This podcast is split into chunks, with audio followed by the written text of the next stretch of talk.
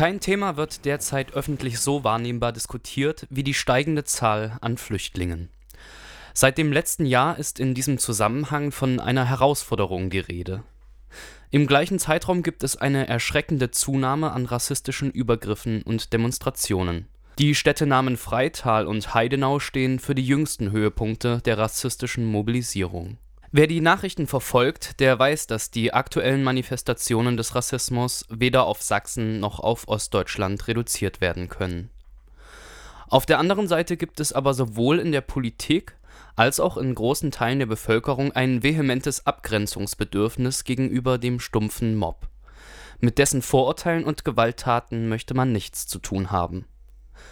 In diesem Zusammenhang ist mir persönlich als ein Argument immer wieder untergekommen, dass man doch die in Deutschland ankommenden Migranten nicht pauschal als Wirtschaftsflüchtlinge abtun könne.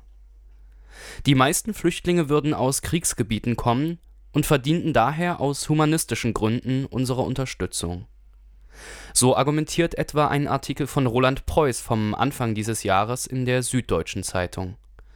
Gegen Pegida und Co. führt Preuß eine Statistik des Bundesinnenministeriums heran, die besagt, dass die meisten Asylanträge mit dem berechtigten Grund der Schutzsuche verbunden sind.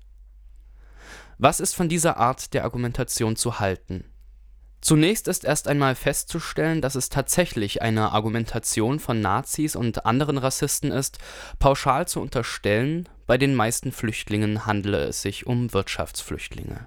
Ach, Kriegsflüchtlinge. Was sind denn das? Die jungen Kerle Kriegsflüchtlinge? Ich glaube das nicht. Das sind Schmarotzer, sind das.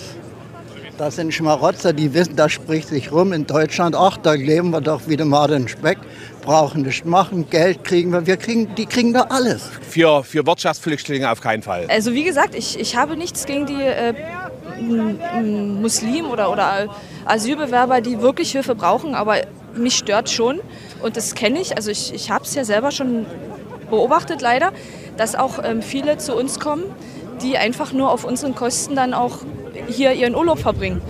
Oder die ähm, teilweise dann im Winter wieder zu ihren Familien gehen, weil es dort wärmer ist und dann im Sommer wieder zu uns kommen und von unserem Geld weiterleben. Und das ist das, was mich dann stört. Es mag so zunächst eine sinnvolle Idee sein, darüber aufzuklären, dass Krieg, sei es nun Krieg zwischen Staaten, zwischen bewaffneten Banden oder Bürgerkrieg, dass also Krieg eine häufige Fluchtursache ist. Stutzig werden sollte man jedoch, wenn man feststellt, dass selbst gewaschene Nazis betonen, dass es für politisch Verfolgte ein Recht auf Asyl geben soll. Allein der Asylmissbrauch sei zu bekämpfen. Politisch Verfolgte genießen Asylrecht. Es steht nicht geschrieben, wirtschaftlich Benachteiligte genießen Asylrecht. Und hier beginnt das Problem, denn es handelt sich in den allermeisten Fällen um Wirtschaftsflüchtlinge, die ja gerade durch die Versprechungen der linken Asyllobby erst nach Deutschland gelockt werden. Was dabei auffallen sollte, wer gegen Nazis argumentiert, dass es sich bei den meisten Flüchtlingen um Kriegsflüchtlinge und nicht um Wirtschaftsflüchtlinge handelt, der teilt die grundsätzliche Unterscheidung und unterschiedliche Bewertung dieser beiden Sorten von Flüchtlingen. Es besteht kein grundsätzlicher Meinungsunterschied.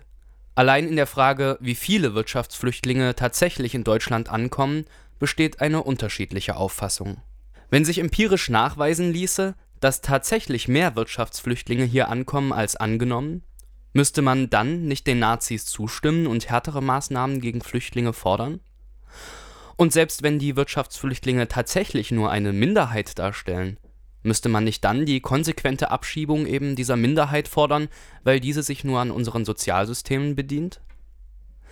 In dieser Hinsicht sind der NPD-Landtagsabgeordnete Mario Löffler, der eben zu hören war, und Innenminister de Maizière auf jeden Fall nicht sehr weit voneinander entfernt. Aber wichtiger noch ist folgende Frage, und die ist Gegenstand unserer deutsch-französischen Initiative. Wer wird eigentlich verteilt? Und da sind wir der Auffassung, dass äh, diejenigen verteilt werden sollen, etwa aus Italien, die eine dauerhafte Bleibeperspektive haben. Nicht aber diejenigen, die ohnehin nur aus wirtschaftlichen Gründen nach Europa kommen. Die sollen in Wartezonen, Hotspots nennt das die Kommission in Italien verbleiben und auch unter europäischer Verantwortung zurückgeführt werden. Das würde die Zahl derer, die verteilt werden, natürlich erheblich verringern. Doch um wen handelt es sich genau, wenn der Innenminister von Wirtschaftsflüchtlingen spricht? Dass die Unterscheidung zwischen Kriegs- und Wirtschaftsflüchtlingen vor allem eine Unterscheidung in der jeweiligen Herkunft der Flüchtlinge ist, das hat de Maizière in zahlreichen Statements deutlich gemacht. Klar muss allerdings auch sein, das habe ich mehrfach gesagt, das wissen Sie, äh, wenn wir Asylbewerber aus Europa haben, von Staaten, die aus der Europäischen Union kommen, von äh, Staaten, die den Beitrittsstatus haben und bald in die Europäische Union wollen, dort gibt es keine politische Verfolgung. Dort verstehe ich auch, äh, hierher zu kommen, um hier ein besseres Leben zu haben.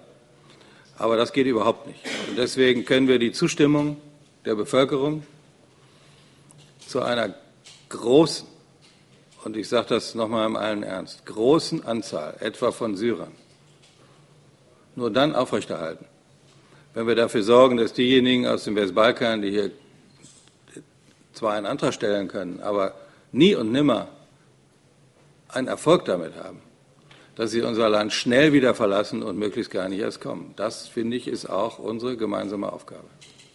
Wirtschaftsflüchtlinge, das sind in der gegenwärtigen Debatte also jene Flüchtlinge, die sich zurzeit vermehrt aus Serbien, Albanien, Kosovo und Mazedonien auf den Weg in Richtung Westeuropa machen.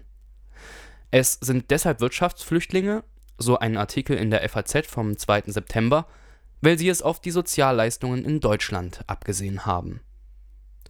Nun, man weiß, dass es sich bei den meisten sogenannten Balkanflüchtlingen um Sinti und Roma handelt. Und es ist bekannt, dass sie in ihren Heimatländern diskriminiert werden. Sie werden aus ihren Siedlungen vertrieben, sie werden von der Gesellschaft isoliert und sie haben kaum einen Zugang zum Arbeitsmarkt. Es ist kein Krieg, der mit Panzern und Granaten geführt wird. Und es ist nach de Maizière kein Fluchtgrund. Und denen, die sagen, alle, die mühselig und beladen kommen, sind, können irgendwie nach Deutschland kommen, weil wir ein reiches Land sind, denen muss ich sagen, nein, das geht nicht. Nun sollte man aber stutzig werden, wenn man sich noch einmal vergegenwärtigt, welche Länder zum sogenannten Westbalkan dazugehören. Serbien, Kosovo, Mazedonien, das sind allesamt ziemlich junge Staaten, deren Territorium früher zum Vielvölkerstaat Jugoslawien gehörte. Jugoslawien? War da mal was? De Maizière hat sich im Zuge der Flüchtlingsdebatte am Rande daran erinnert. Wir haben ja schon mal hohe, wenn auch nicht so hohe Flüchtlingszahlen gehabt. Die Älteren werden sich erinnern, nach dem Jugoslawienkrieg. 450.000. In sehr schneller Zeit auch. Nun, es gab da mal einen Krieg. Deutschland war federführend daran beteiligt und hat eine Neuordnung des Balkanraumes mit vorangetrieben. Und es hat von dieser Neuordnung profitiert.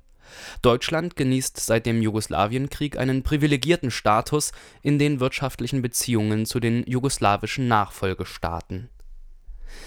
Die Aufteilung Jugoslawiens erfolgte übrigens anhand der politischen Reaktivierung ethnischer Trennungen, die zuvor in der Föderativen Republik Jugoslawien nur eine untergeordnete Rolle gespielt hatten. Jenseits aller Ethnien stehen die Sinti und Roma. In Nationen wie den Westbalkanländern, in denen nie wirtschaftliche und politische Stabilität eingekehrt ist, sind sie immer gut dafür da, um nach unten treten zu können der Jugoslawienkrieg ist über 15 Jahre her. Die Sinti und Roma sind in diesem Sinne nicht unmittelbar Kriegsflüchtlinge. Aber leiden sie nicht doch an den Folgen eines Krieges, der Nationalismus und ethnische Trennungen reaktiviert hat und von dem sich die Region nie wirklich erholt hat? Deutschland hat Krieg geführt. Anderthalb Jahrzehnte später gelten diejenigen, die aus der damaligen Kriegsregion fliehen, nicht als Kriegsflüchtlinge, sondern als Wirtschaftsflüchtlinge dass die deutsche Politik so argumentiert, ist in gewisser Weise folgerichtig. Denn wer daran mitwirkt, eine Neuordnung in einer Region zu etablieren, der muss anschließend behaupten, dass dies ein Erfolg gewesen ist. Deutschland hat sich im eigenen Selbstverständnis am Jugoslawienkrieg schließlich beteiligt, um einen Völkermord zu verhindern. Es sähe komisch aus, wenn man heute Menschen aufnehmen würde, die in derselben Region verfolgt werden an den Flüchtlingen aus den sogenannten Westbalkanstaaten lässt sich zeigen, dass die Trennung zwischen Wirtschafts und Kriegsflüchtlingen kaum aufrechterhalten werden kann. Es ist eine politische Trennung, die Flüchtlinge gegeneinander ausspielen soll. Aber selbst wenn man unterschiedliche Fluchtgründe konstatiert, die mal mehr oder mal weniger mit kriegerischen Auseinandersetzungen zu tun haben, Wirtschaftsflüchtlinge gibt es nicht. Denn die Flucht aus dem Kapitalismus ist überhaupt gar nicht möglich. Er ist ein globales Verhältnis, das Zentrum und Peripherie umschließt. Aber solange es Kapitalismus gibt, wird es immer weiter Gründe für Menschen geben, zu fliehen, sei es aus Armut oder aufgrund kriegerischer Auseinandersetzungen. Unabhängig von den unterschiedlichen Kategorisierungen der Flüchtlinge ist es nicht generell legitim, sein Herkunftsland zu verlassen, wenn man sich davon eine Verbesserung seiner Lebenssituation verspricht? Nach de Maizière sollen die Menschen für immer auf ihrer Scholle darben. All jene, die selbst ein besseres Leben wollen und um die Gründe der Beschädigung des eigenen Lebens wissen, stehen hingegen ein für globale Bewegungsfreiheit